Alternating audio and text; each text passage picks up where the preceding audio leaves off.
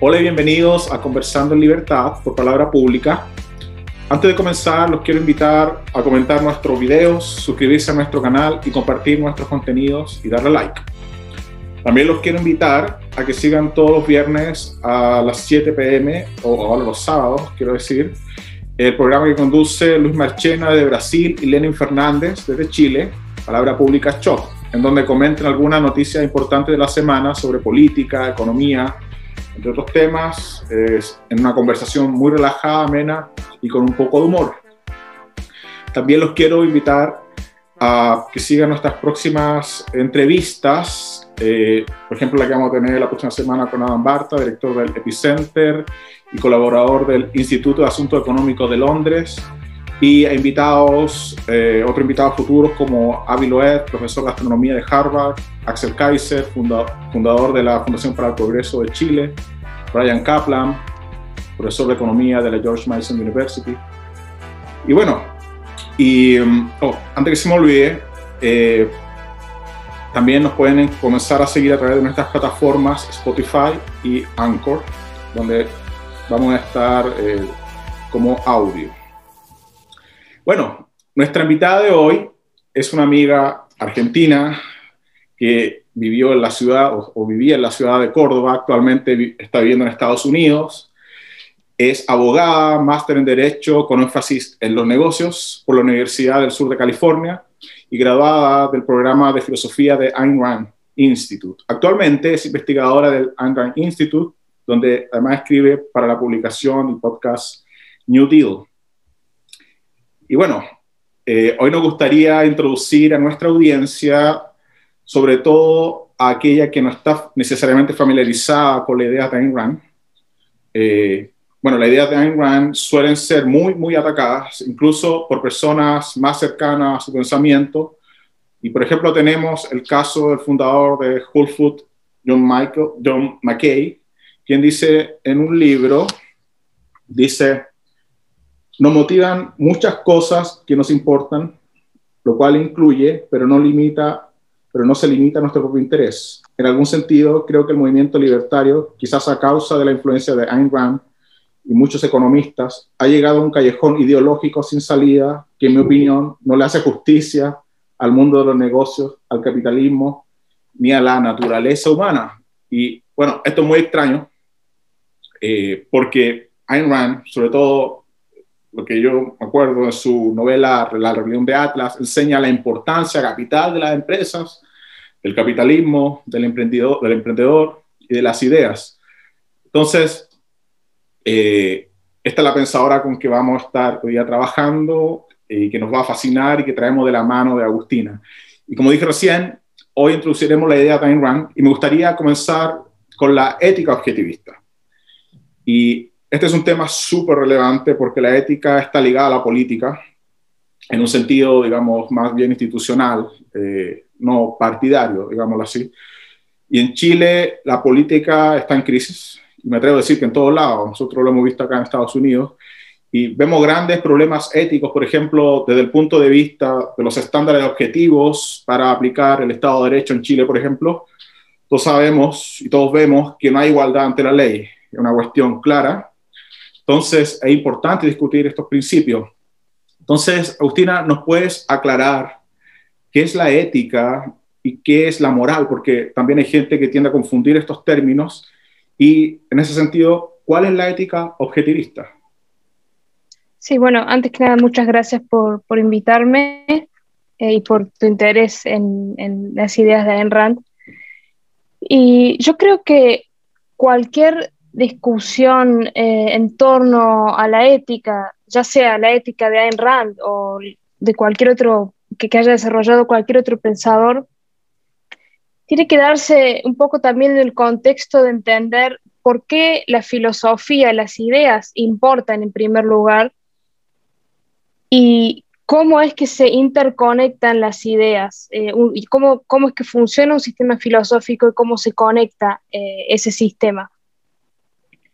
Eh, eh, Ayn Rand tiene escrito un ensayo que es brillante, que hasta el día de hoy es, uno de mis ensayos preferidos, que se llama Filosofía, ¿quién la necesita?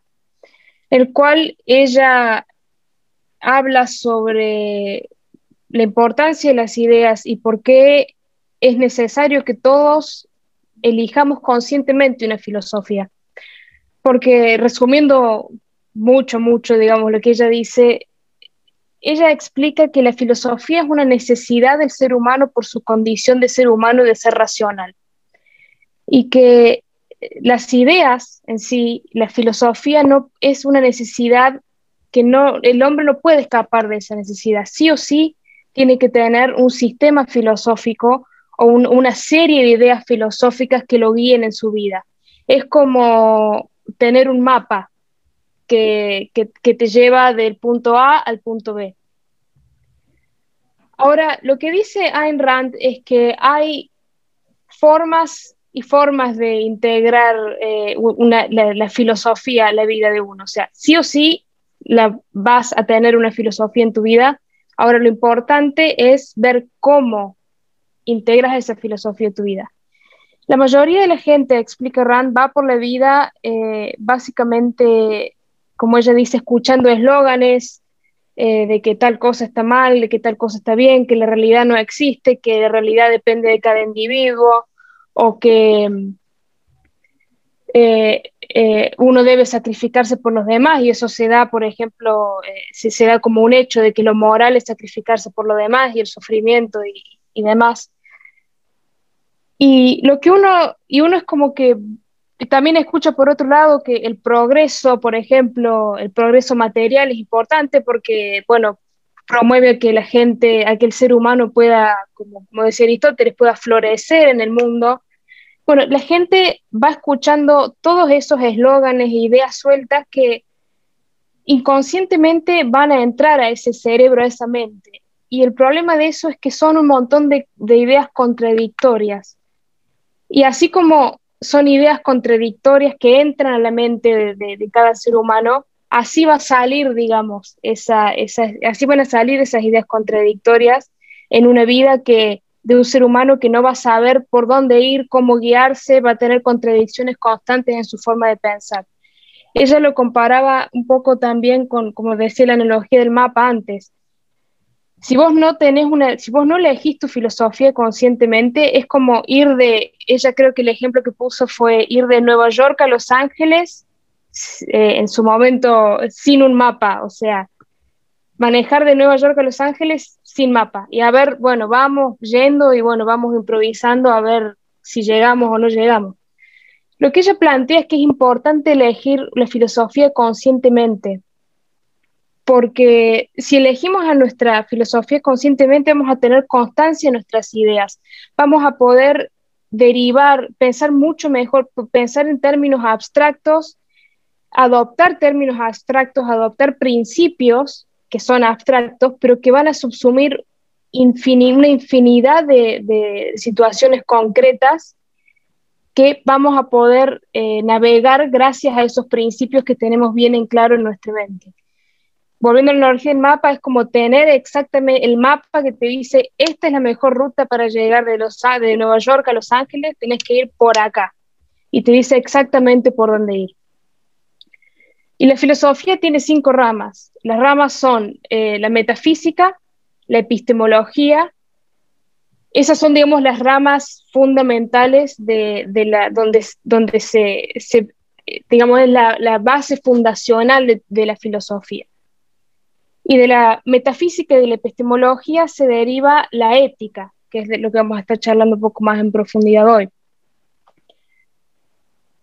Y de la ética se van a derivar los dos productos mayores, eh, digamos, de, que puede producir la mente del hombre, que es la política, entendida como la política no proselitista, digamos, la política diaria que vemos todos los días, sino la ciencia política, la filosofía política, y también el arte. Y Ayn Rand lo que decía es que estas cinco ramas tienen que estar en perfecta armonía. Es como un dominó, que si una fichita se cae, se caen todas las demás. Entonces, ella decía que para llegar, bueno, ella es muy controversial porque ella abogaba por el egoísmo racional que la palabra egoísmo es, por supuesto, una mala palabra para, en, la cultura en general.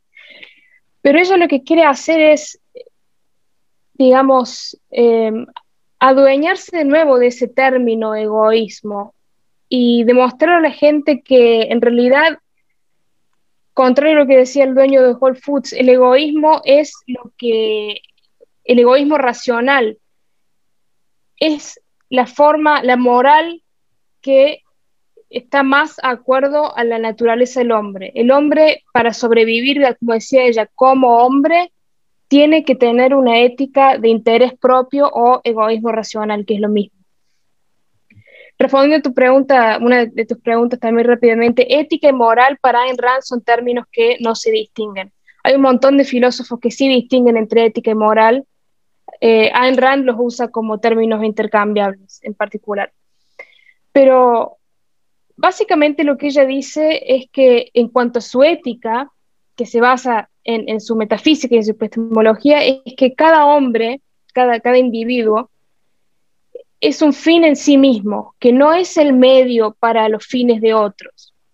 El hombre tiene que existir por sí mismo y tiene que existir de una forma en que no, no se sacrifique a sí mismo por los demás, ni tampoco tiene que sacrificar a otros para sí mismo.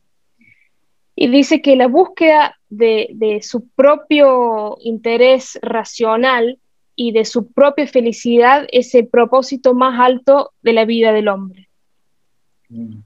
Y esto es hiper controversial porque existe las, la, la concepción digamos, convencional de egoísmo que dice que, bueno, el, la gente que, trabaja por su interés propio es gente que es, entre comillas, como se dice, trepadora, que no le importan los demás, que, que solo que, está ahí es, digamos que lo único que quiere es alcanzar sus propias metas sin ningún tipo de reparo para, para hacia, hacia eh, los otros seres humanos.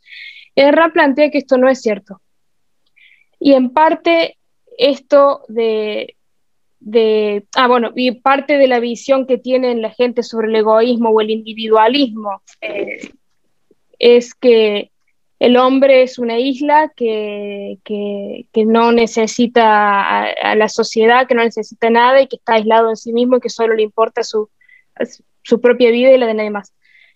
Ayn Rand dice que esto es totalmente incorrecto, totalmente errado, no es la naturaleza del hombre esta, y una de las formas en que, en que se manifiesta este, este, este hecho de que el egoísmo no deriva en explotación, ni en explotación de los demás, ni en el sacrificio de los demás para el, bien propio, es la implementación política del egoísmo racional, o sea, de la ética, que es eh, el, el capitalismo en sí. Ahí voy a parar porque ya me extendí un poco, pero podemos seguir hablando muchísimo más de ese tema. Claro. Eh, Ignacio, tú tienes una pregunta. Sí, bueno, primero que todo, muchas, muchas gracias por estar con nosotros el día de hoy. Eh, por supuesto que he disfrutado mucho la primera respuesta, de hecho tocaste muchos puntos importantes. El primero siendo el sacrificio, que bueno, es donde me voy a enfocar ahora, y después el progreso, que lo quiero tocar después. Eh, bueno, sin lugar a dudas, todos los puntos que tocaste eh, tienen una estricta relación, eh, una correlación directa con lo que es la filosofía y la economía, como la entendemos nosotros, sobre todo yo que estudio, me gusta mucho la, economía austríaca ¿no? y el individualismo metódico. Entonces, dentro de lo que conversaron anteriormente con Francisco, y, quiero parafesar a, a Ayn Rand con, con esto, en, el primer capítulo, de hecho, de la virtud del, egoísmo, en la ética objetivista, ya dice, la ética objetivista mantiene la vida de un hombre como su estándar de valor y su propia vida como el propósito ético de todas las personas individual. Entonces, me gustaría que, abramos un, un, pequeño espacio de conversación en este tema a tocar lo que acabas de mencionar. Primero, desde la definición del egoísmo, ¿ya? Y cuáles son los fundamentos y qué significa la ética objetivista desde el punto de egoísmo. Y acá me gustaría abrir la conversación justo con lo que tocaste de la connotación negativa ¿no? que tiene eh, la palabra egoísmo justamente por, por, sus fundamentos desde el punto de vista del altruismo y el hedonismo, ¿no? desde, desde donde nace esa connotación negativa. Y abriendo la conversación, me gustaría dejar en claro que la palabra egoísmo o el concepto de egoísmo no es malo per se. El egoísmo, como definición, simplemente significa lo que es lo que nosotros hacemos y lo cual es en el mejor interés para nosotros mismos. Me gustaría abrir el, tema con eso. Sí, una aclaración respecto a esto último que dijiste. Eh, Ayn Rand en su introducción eh, en, el libro, como mencionaste, La virtud del egoísmo, dice que el egoísmo en realidad, o sea, la definición de egoísmo en realidad en el diccionario es neutra. Dice algo así como eh, perseguir el interés propio, algo así. Eh, sin embargo, una aclaración ahí es que eso es en, el, en diccionarios de lengua inglesa. Eh, en otros diccionarios, por ejemplo en español, no, ya la definición de egoísmo tiene una carga moral negativa, digamos. Eh, y eso es una aclaración que a mí por ahí me gusta hacer porque mucha gente que lee la virtud del egoísmo en, español traducida después va y lee la definición de egoísmo y resulta ser que no es un término neutral, pero bueno, ella está hablando del término neutral en, diccionarios de habla inglesa. Y que es, de, deber, es el, la definición que debería, deberían tener los demás diccionarios también. Pero bueno, ella dice como bien decías vos recién, que la ética objetivista aboga por el interés racional, eh, el egoísmo racional. Y lo que significa el egoísmo racional, abogar por lo que significa abogar por el egoísmo racional es abogar por los valores que requiere la sobrevivencia, como decía antes yo, la supervivencia del hombre como hombre.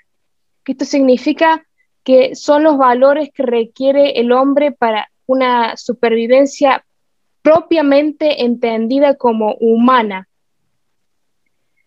Y no son los valores que se producen por eh, los deseos o las emociones o los sentimientos o, caprichos o, incluso las necesidades de las personas, sino que porque de ahí viene la definición, el entendimiento incorrecto de la, definición de egoísmo, que decir, porque si uno actúa en base a sus sentimientos, a sus caprichos y demás, y al corto plazo, es probable que termine explotando a, los demás, sacrificando a los demás por, para uno mismo o incluso sacrificándose a largo plazo uno mismo. Pero dice que esto no tiene que ser así, porque la ética objetivista lo que dice es que el bienestar del humano, el bienestar del ser humano no requiere el sacrificio de los demás seres humanos y no se puede alcanzar a través del sacrificio de unos hombres hacia los otros. Lo que dice es que el interés racional de cada hombre no, no choca, digamos, que no hay un conflicto de intereses entre los hombres, eh, entre hombres racionales, que ella, tiene un, ensayo eh, en la virtud del egoísmo en el que habla sobre esto. No existe un conflicto entre hombres racionales, o sea, entre hombres que no desean lo que no han ganado y que no hacen sacrificios ni aceptan sacrificios y que no tratan entre ellos como, como a través de la coerción y demás, sino a través de un intercambio voluntario, dando valor por valor y, eh, digamos, como comerciantes, por decirlo de alguna forma, que la palabra que ella usa es traders, que no es exactamente comerciantes, pero es un significado eh, parecido. O sea, básicamente... lo que ella... Perdón, Básicamente lo que ella se refiere, o, la traducción como lo entiendo yo, es simplemente los intercambios o las acciones voluntarias en las cuales no hay absolutamente ninguna coerción. Y a mí me, gustaba, me gusta mucho tocar este tema porque sin nombrar una filosofía en particular, se entiende mucho de que la buena persona con la carga moral positiva es la persona que se sacrifica por el prójimo, que se sacrifica por el resto. Entonces, hay dos puntos. Primero, el ejemplo que, claro, está en un ensayo que no, no me acuerdo cuál es, pero uno de los ejemplos que a mí me gusta mucho es el hecho, por ejemplo, cuando una persona va a una entrevista de trabajo. Uno se sienta con un compañero en una entrevista de trabajo y uno está enfrente del entrevistador o del posible jefe o la persona que vaya a ser tu líder, lo que sea. Y hay una persona de esas dos las cuales va a, tener, va a ser elegida. Una va a ser elegida y la otra no. Pero como dices tú, en esa competencia leal y libre, si es que yo voy a esa entrevista de trabajo y si es que yo no soy elegido para ese trabajo, yo no tengo por qué envidiar a la persona que está al lado. La persona que lo logró en un mundo, como lo entendemos nosotros, libre, fue una persona que quizás tenía mejores méritos. Y aunque yo no haya obtenido ese trabajo, no tengo por qué sentirme mal, porque antes de haber ido a esa reunión tampoco lo tenía. Entonces, no he perdido nada desde ese sentido. Y lo otro, yo conversaba con Francisco hace un par de horas atrás.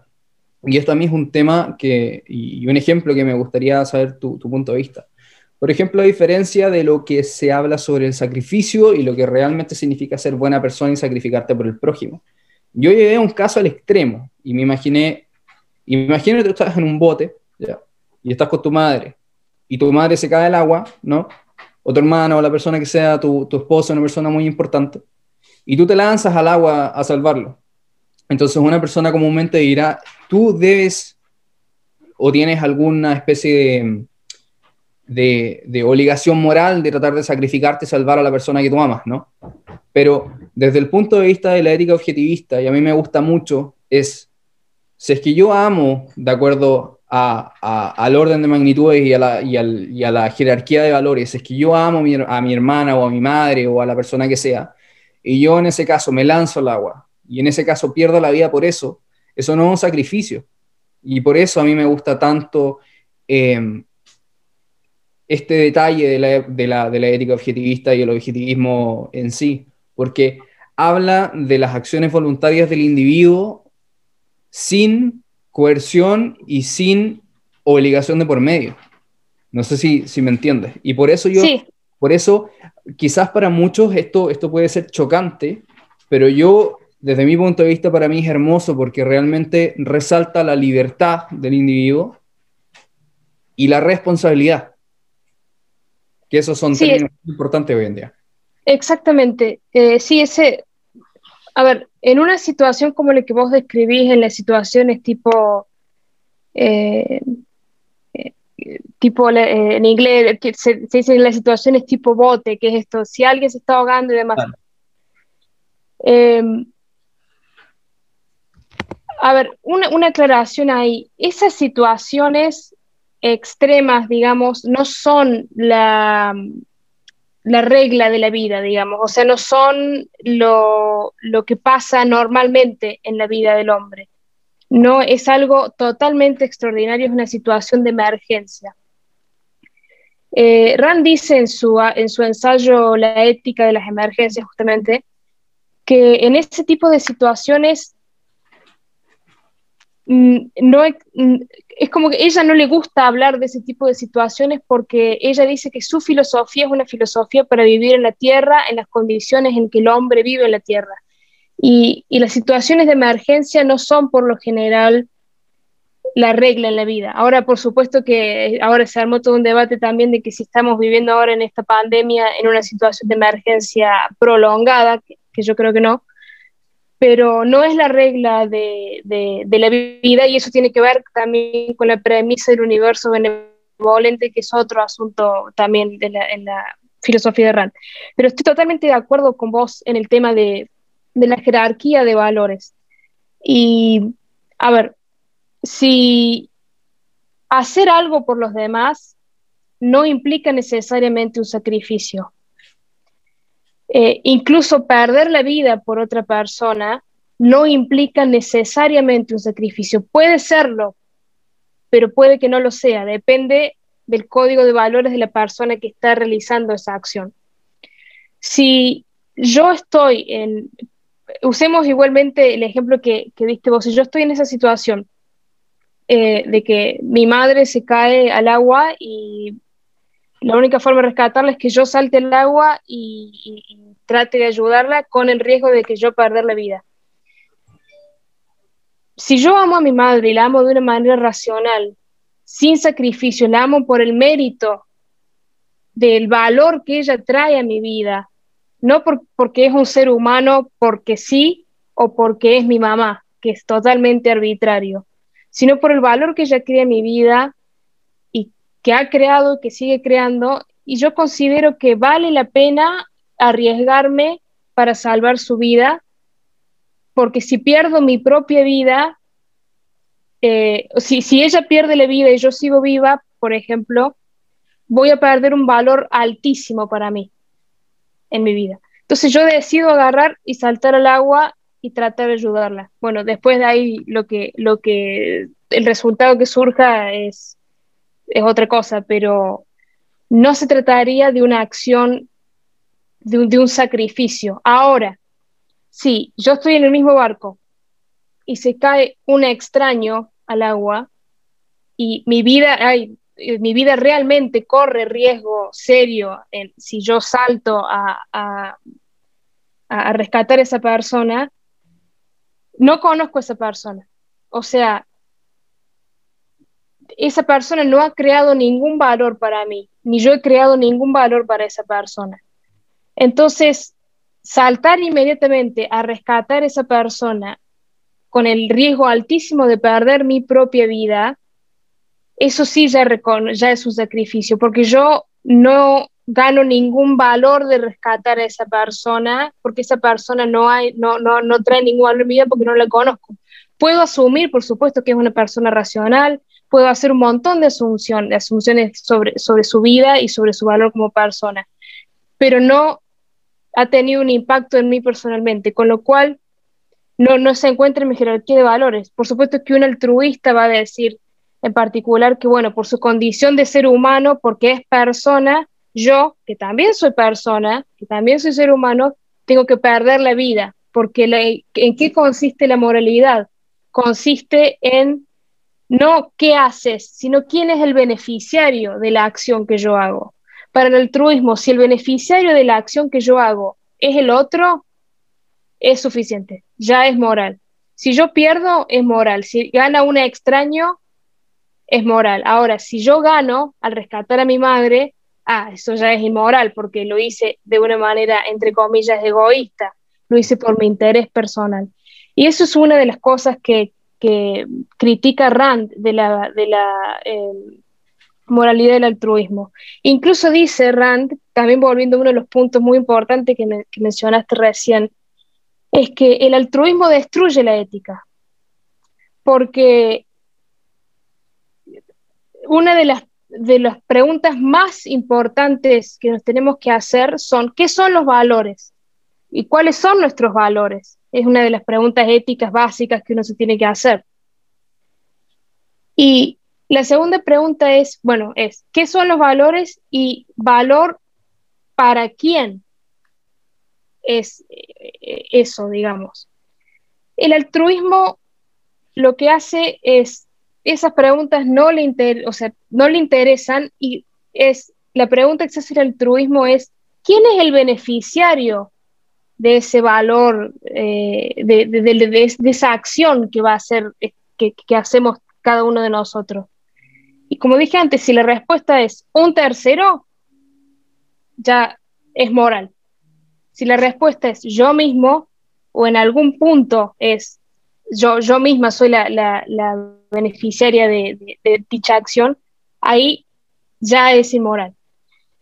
Y esto destruye la verdadera benevolencia entre los hombres, que es también uno de los puntos que decía Ayn Rand, porque el altruismo te obliga, que es el, eh, el concepto de obligación moral que, que, tanto, digamos, te trata de meter en la cabeza el altruismo. El altruismo te obliga a hacer cosas para los demás y cada vez por la naturaleza del altruismo que te trata como un animal de sacrificio, que sos moral solo si te sacrificas por los demás, en base a esa moralidad yo no tengo nada que ganar positivo de la ética, de la moral. Este, si yo hago algo una acción moral, siempre voy a salir, salir perdiendo porque es sacrificio. Entonces, si yo quiero ser moral, tengo que donar el 50% de mi sueldo y comer arroz todos los días porque no me alcanza la plata y vivir en la miseria, pero bueno, por lo menos soy moral en cuanto a la ética altruista. Pero el hombre no, es, no, no está hecho, como quien dice, para vivir así, no es la naturaleza del hombre vivir así. Y fíjate que eh, la, ética del altruismo, no es falta que lo diga, está, ha permeado básicamente todas las sociedades del mundo en menor o mayor medida. Y fíjate cómo, incluso que esto de eso también, también lo dice algo parecido en, en, en el ensayo Filosofía que la necesita, fíjate cómo eh, eh, incluso en el discurso común de la gente se da, se ve que la ética, la moral es esta carga en la cual no tenemos nada que ganar y mucho que perder. Fíjate que a mí una frase que siempre escuché, sobre todo cuando era chica, que mis amigos lo decían, eran, hacían algo por otra persona que le implicaba un sacrificio y decían, bueno, ya hice mi buena acción del día. Esa es la clásica. Este, porque el altruismo sí o sí te pide que sacrifiques y sacrificar es dar un valor que vos tenés por a cambio de un no valor, digamos, o sea, a cambio de nada, o de un valor mucho menor al que vos tenés. Y eso ya es sacrificio porque vos salís perdiendo. Ah, no Entonces, no todas las personas, de hecho, chequean si la acción que ellos cometieron realmente produjo un beneficio. A veces uno tiene la impresión, como Don Quijote, de que benefició a otro, pero la acción termina perjudicando a la otra persona. Sí, sí, tal cual. Este, y bueno, esto, esto destruye completamente la benevolencia entre los hombres, porque, a ver, hace que nosotros hagamos cosas por los demás e incluso, entre comillas, amemos a los demás o querramos a los demás, que no es la forma, el significado real de amar o de querer, por obligación, porque, bueno, me tengo que sacrificar un ejemplo que de Randes. Eh, a uno le gustaría que su pareja le diga que, que, a uno lo, lo, aman por sus virtudes o que lo ama por todas sus falencias, porque tiene muchísimos defectos, eh, porque es mala persona eh, y demás. No, a uno quiere que lo amen por sus virtudes, porque amar, entre comillas, por, la, por, las falencias de, uno, no es, es, caridad, es tenerle pena. Eh, pero eso es lo que el altruismo te pide. El altruismo te pediría que ames a tu prójimo, a tu pareja, a quien sea, por sus falencias, por sus carencias y que sacrifiques en base a eso no que lo ames por sus virtudes y por, su, por sus valores positivos y demás.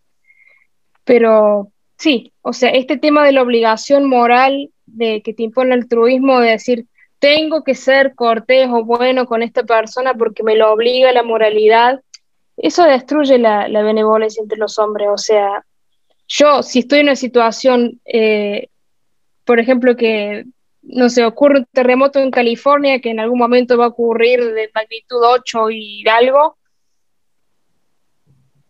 Y bueno, y me encuentro en una situación en que me quedé sin mi casa y me quedé sin mis recursos y sin nada. Y bueno, yo personalmente no quiero que venga un extraño y me ayude, de me dé el 50% de su sueldo y que él mismo también caiga en la miseria igual que yo para ayudarme a mí. Eso no lo aceptaría jamás sí me gustaría que a las personas con las que, para las cuales yo creé cierto valor, eh, mis amigos, mi familia, otra gente que, se ha beneficiado de, no sé, de mis escritos o lo que sea, esa gente diga, sí, voy a ayudarla porque ella trajo valor a mi vida, por sus virtudes, no por una cuestión de obligación moral de que pobre, se quedó sin casa. Entonces, esa es la verdadera benevolencia que, existe entre los hombres, que el altruismo la destruye y el egoísmo es la, que, la, única moralidad que la permite. Sí, yo estoy, bueno, estoy totalmente de acuerdo y algo que eh, también, bueno, Rafael y, Francisco, desde un punto de vista económico, también lo pueden contestar. Eh, yo he reflexionado mucho sobre esa ese, pensamiento que tiene Ayn Rand en el sentido de que todo altruismo o hedonismo o todo sentimiento colectivista abre las puertas para la destrucción del individuo. Y dentro de todo lo que estado conversando anteriormente, em, estoy de acuerdo porque todo un sentimiento altruista, em, que puede ser una filosofía o puede ser una religión, sea cual esta sea, cuando se transforma a la esfera económica, nosotros normalmente estamos hablando de algún sistema económico eh, colectivista, dentro de los más modernos podría ser el, socialismo clásico o el socialismo científico, por así decirlo. Sabemos que lo cual no lo es, pero es dentro de este código moral, es como de una forma económica esos recursos del trabajo, del fruto del esfuerzo de los individuos, es absorbido ¿no? Por esa idea de un bien común hacia el futuro.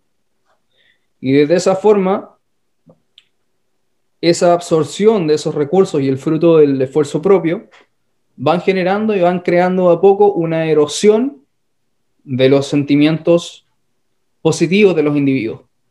Y esos mismos, al momento en los cuales quizás hay una desigualdad que desciende, ¿no? Y se empieza a crear una igualdad dentro de la miseria, empieza a crear sentimientos de descontento, los cuales llevan a conflictos sociales mucho más grandes en el futuro.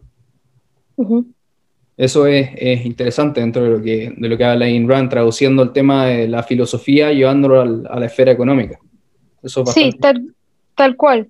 Y es, eh, estoy de acuerdo con eso. Y, es, y esto se da por el hecho de que, como yo decía antes, todas las ramas de la filosofía están conectadas y la ética está como en el centro, y de la ética va a derivar la política, que, que incluye el sistema político-económico, a lo que me refiero cuando digo política. Entonces, si tenemos una ética altruista, eh, que el altruismo dice, como decíamos recién, que el hombre no tiene derecho a existir por sí mismo, que el servicio de los demás es la única justificación moral de su existencia y que el autosacrificio es la mayor obligación moral de cada individuo.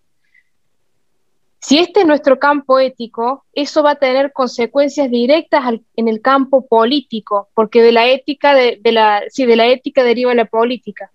Y la expresión del altruismo en la política es el colectivismo o el estatismo, que el colectivismo y el estatismo sostienen que la vida y el trabajo del hombre, como decías vos, le pertenecen o al Estado, o a la sociedad, o al grupo, a la tribu, a la raza, o a la nación, o lo que sea.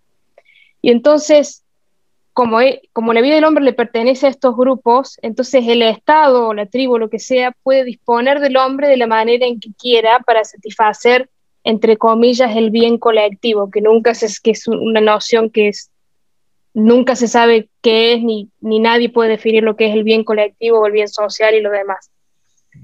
Entonces, este, el, con una moral altruista, sí o sí va el, la parte política va a derivar en colectivismo y va a derivar en el sacrificio de unos, eh, el sacrificio de unos por los otros. Y por lo general los que sufren en ese sacrificio son los productores, los que crean valor y los que traen valor a la, entre comillas, a la sociedad, que están, en realidad están creando valores para sí mismos y para, para quienes quieren intercambiar voluntariamente con ellos. Pero lo que hace el estatismo es obligarlos a sacrificar esos valores o a sacrificar los productos de su trabajo, sus ganancias o lo que sea en función del bien común, el colectivo y demás, y es esencialmente el altruismo aplicado a la política. Sí es. Agustina, este, estamos un poquito pasados, entonces me gustaría darle la pase a Rafael para que haga la última pregunta y podemos dejar eh, para la siguiente entrevista, la conversación, podemos profundizar aún más. Dale. Sí, bueno, Agustina, mucho, mucho gusto y muchas gracias por, eh, eh, por estar acá, por aceptar la invitación. Un gran honor conocerte. Mira, antes de, de finalizar, yo tengo digamos, dos preguntas en una. ¿ok? Es algo fundamental cuando nosotros estamos aquí en, eh, dentro del mundo libertario, ¿verdad? Nosotros nos encontramos en estas posiciones encontradas y realmente existe dentro de este mundo libertario un rechazo a las ideas de Ayn Rand. ¿Tú cuál crees que, que puede ser la razón por la que existe esto? Y fundamental, que esto es algo muy fundamental, porque al final nosotros tenemos como, como digamos, un objetivo común, todos, todos los, libertarios, los que rechazan, los que no rechazan, etc. Pero al final lo de nosotros es defender el capitalismo, ¿ok? Eh, vender las ideas de, libertad, demostrar las ideas de libertad. Pero mm, desde tu punto de vista, ¿cuál sería la diferencia en la, en, en, la defensa del capitalismo, de las ideas de libertad, dentro del, digamos, dentro de un pensamiento randiano, ¿ok? Versus a otros pensamientos, versus otros libertarios que son los que, los que rechazan o los que inclusive atacan, porque podemos ver mucho en los medios que atacan a, a Ayn Rand.